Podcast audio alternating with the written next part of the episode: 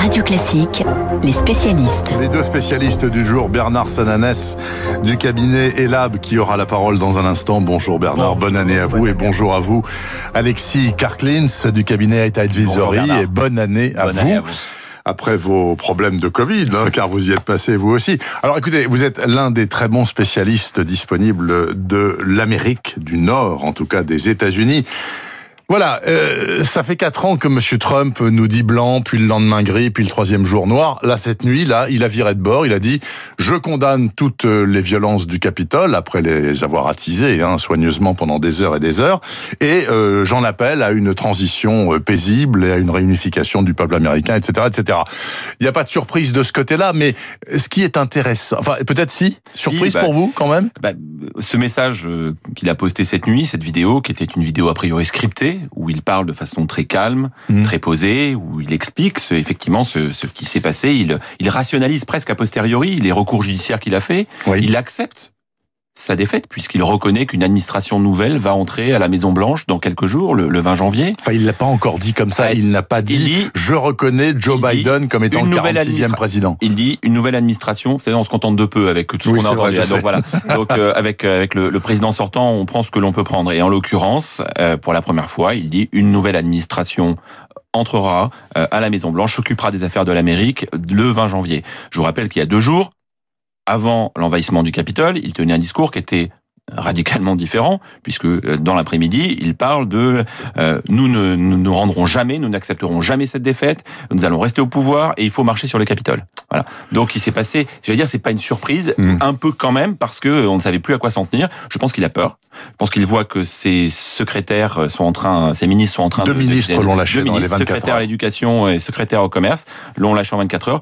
Plusieurs euh, membres, plusieurs staffs de la Maison Blanche ont quitté oui. la Maison Blanche pour annoncer leur démission. Alors vous me direz, c'est un peu facile, Bernard. Voilà, à deux euh, semaines bah, de la fin. Donc il y a un petit côté sans doute un peu hypocrite, mais objectivement, les images euh, du Capitole ont choqué beaucoup d'Américains, y compris beaucoup de républicains. Alors, les démocrates, tous et pas mal de républicains, disent il faut envisager pourquoi pas, de remplacer Trump pour les deux prochaines semaines? C'est possible. L'article 4 du 25e amendement précise que Mike Pence, le vice-président, qui s'est très bien comporté dans cette affaire, oui, hein, tout à nickel, fait tout à peut fait très bien dire, je considère et nous considérons, je demande au Congrès de considérer avec moi que le président est empêché. Oui. C'est-à-dire, en gros, euh, il, Alors, est, il, est, devenu fou, quoi. C'est pas, c'est ça. Alors, en fait, il y a deux procédures. Il y a celle que vous que vous citez, qui est le quatrième euh, paragraphe, la quatrième section du 25e amendement. Mais pour cela, euh, il faudrait avoir il faudrait que ça revienne ensuite au Congrès, il faudrait avoir une majorité d'administration. Objectivement, ça ne sert pas à grand chose. Euh, ça fait peur. Ça peut faire peur, ça a pu faire peur à Trump. Et jamais ça, utilisé, hein, mais ça n'a jamais utilisé jamais. dans l'histoire. Quant à la procédure d'impeachment, le temps n'est pas là pas non plus. Temps. Donc de toute façon, c'est plus une forme de menace, euh, mais quand même, ça restera. Encore une fois, il y a les images qui ont évidemment choqué le monde entier. Le symbole était d'une force incroyable. On a parlé alors de putsch non, puisque ce ne sont pas des militaires, mais on a parlé de coup d'État.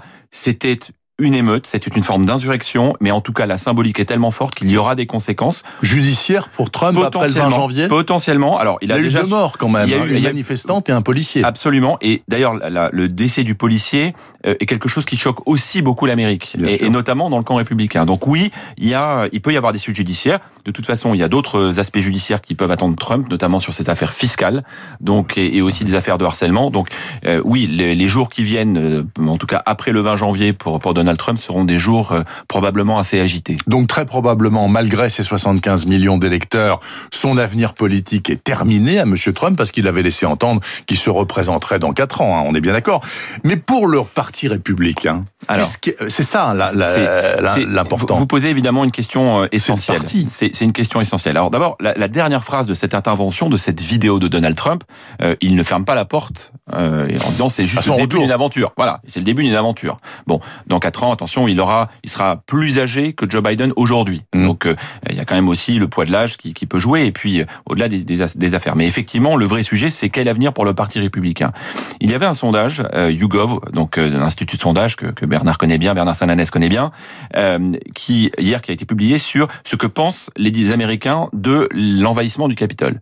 Et je crois que la fracture du Parti républicain est inscrite dans ce sondage puisque si une immense majorité des Américains est choquée et condamne ce qui s'est passé. Chez les républicains, vous avez environ 50% des républicains qui disent, 45% des républicains que qui disent légitime. qu'ils comprennent et que c'était d'une certaine façon légitime, et 45% qui disent qu'ils sont choqués. Et donc il y a une vraie scission qui est en train de se créer dans ce parti.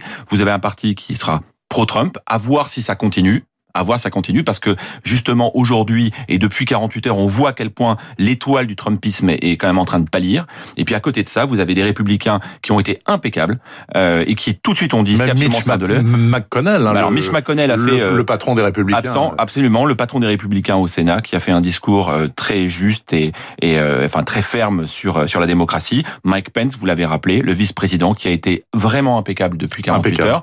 et puis un certain nombre d'élus républicains qui ont dit c'est scandaleux et qui accuse directement le président Trump. Une dernière question, Alexis Karklins. Euh, le 20 janvier, ça va ressembler à quoi? Qu'est-ce qu'on peut en dire aujourd'hui, dans deux euh, semaines? Alors, euh, qui sera présent pas un million de personnes dans la rue à cause du Covid. Alors, mais il sera là, Trump, ou il va jouer au golf en, Écosse comme Alors en Écosse, ça a l'air difficile puisque la première ministre d'Écosse, Nicola Sturgeon, no way. Euh, on ne sait pas pour Trump. Mike Pence a, a priori annoncé, en tout cas son équipe a annoncé qu'il serait présent pour assurer la transition du pouvoir. On verra pour Trump. Ce qui est certain, c'est que cette journée sera particulière et notamment placée sous le signe de l'extrême sécurité parce que les scènes du 6 janvier étaient terribles, et vous savez que le système de sécurité a été remis en cause. Euh, objectivement, je pense que beaucoup de gens ont peur compte tenu des images, enfin sur la base des images que ah, il peut y avoir un cinglé qui va allumer Biden, qui va allumer Biden ou son équipe. Donc euh, on peut s'attendre à ce qu'il y ait vraiment un état d'urgence. L'état d'urgence est prolongé jusqu'au 20 janvier à Washington DC, et donc ça sera dans des conditions de sécurité euh, très très drastiques. Merci beaucoup Alexis Karklins du cabinet Eight Advisory, donc euh, qui parle si bien de l'Amérique qu'il connaît si bien. Je me tourne vers Bernard Sananès, le patron du cabinet Elab, qui réalise régulièrement pour euh, Radio Classique et Les Échos une double enquête, une enquête euh, sur l'opinion politique en France et sur euh, le sentiment économique. Alors sur le plan politique, très brièvement, parlons-en tout de même. Sur un mois, Macron gagne trois points de confiance, ok, et Castex euh, stoppe la chute parce que là, il partait dans les abysses, le Premier ministre. Ça vous a surpris en voyant ça? Parce que c'est quand même la confusion totale, encore une fois, avec l'histoire de la vaccination, etc. Bon, voilà. Donc, ça vous surprend? On peut dire, ça peut sembler en première lecture un peu contre-intuitif, comme on dit, mais on peut l'expliquer. Il faut l'expliquer en voyant que la cote de confiance d'Emmanuel Macron, depuis le mois de septembre, finalement, elle ne fait qu'osciller entre 32 et 35 c'est-à-dire qu'il y a un tiers des Français qui lui font confiance, qui lui font bien confiance. deux tiers qui ne lui font pas confiance. Ça veut dire que son il peut être content par rapport à Hollande, mais enfin c'est pas terrible. C'est plus que Hollande, c'est même légèrement plus que, que Sarkozy, mais c'est quand même un tiers confiance, alors que nous sommes en crise. deux, tiers, non. Deux tiers pas confiance. Premier point. Deuxième point, euh, c'est vrai, ça veut, ça veut dire aussi que finalement, il n'y a pas beaucoup d'impact sur l'actualité, comme si les choses étaient un peu figées. Ceux qui soutiennent Macron, je ne vais pas dire vont le soutenir jusqu'au bout, mais en tout cas, ils sont là et, et il y a très peu de variations.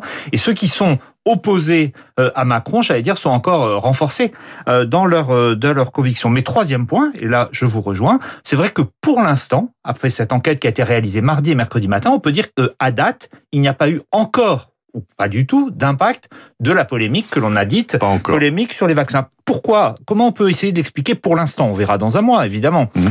une partie d'opinion peut se dire c'est trop tôt pour juger.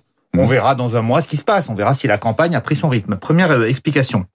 La deuxième, c'est que finalement, l'opération JDD, peut-être qu'elle a fonctionné sur une partie de l'opinion et sur une partie du socle électoral de Macron. D'ailleurs, quand on regarde dans le reste du baromètre, on voit que chez les sympathisants d'En Marche, tous les ministres sont en forte baisse. Donc mmh. peut-être que chez les soutiens de Macron, on se dit finalement, le chef, il a raison, lui, il fait le boulot et c'est les autres qui ne le font pas. C'est une deuxième piste d'explication. Et puis troisièmement, et je crois plus à celle-là, je pense qu'il y a un effet de double relativisation dans l'opinion. Je m'explique.